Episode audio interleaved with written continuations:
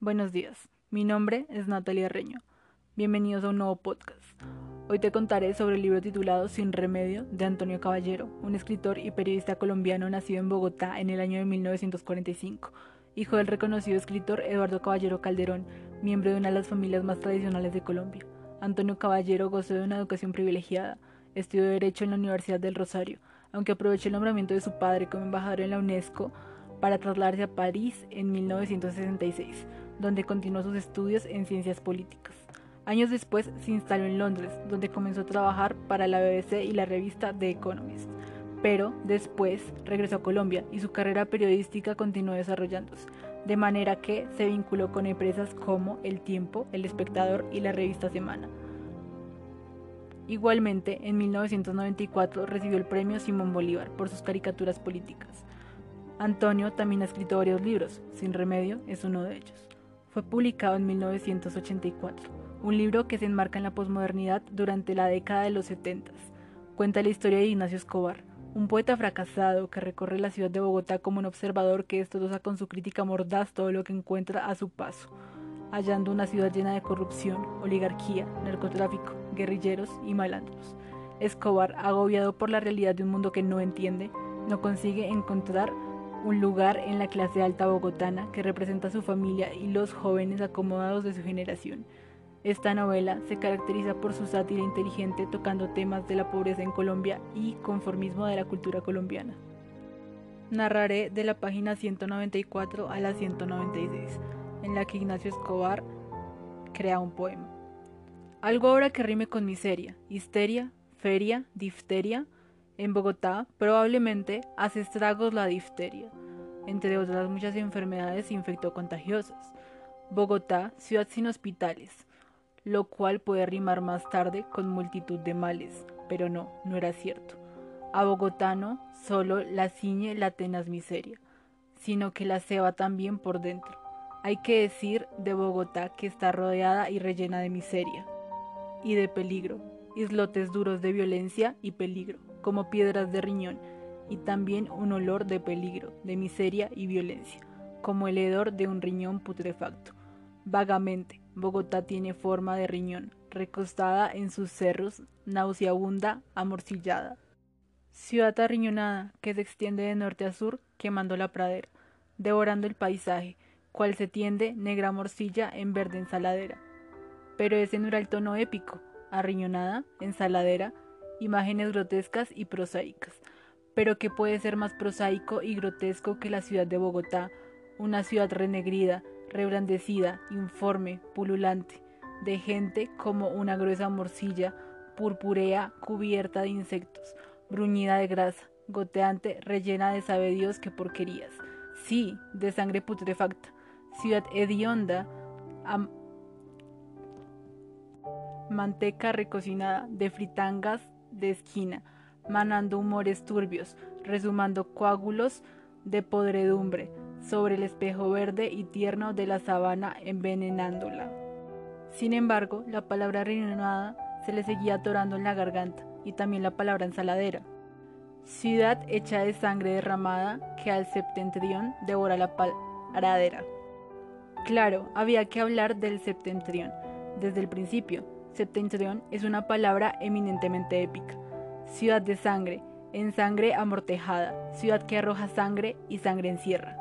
Ciudad ensangrentada y desangrada, ensordida, secreta, sorda guerra, al sur o meridión, la plebe hambreada de todos los malditos de las tierras del, al norte.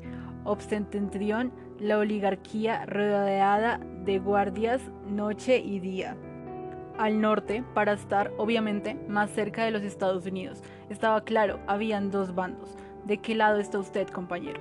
¿Del sur, compañeros? ¿Del lado de los oprimidos? Por otra parte, estaba contento. Le habían salido bien las aliteraciones. No cantaré del norte las bellezas.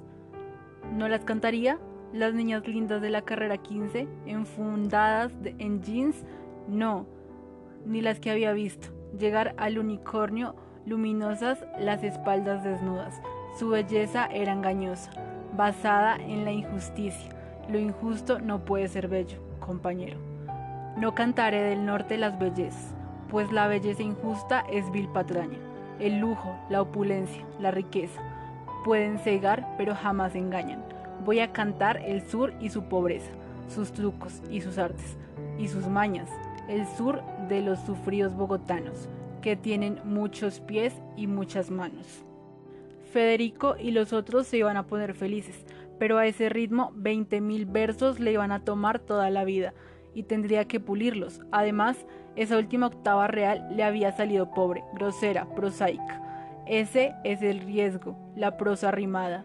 La octava real impone un ritmo tardo, pesado, monótono, como un arar de bueyes bajo el yugo. Claro que Bogotá es una ciudad monótona, aburrida, como un arar de bueyes, pero había que pensar también en el lector. Tal vez era mejor hacer algo más ágil, más breve, también aunque más denso, más gongoriro, y abandonar la octava real que es dura. Había tachado mucho, había sufrido, se había bebido ya casi media botella de whisky, ya no había quedado hielo en la nevera.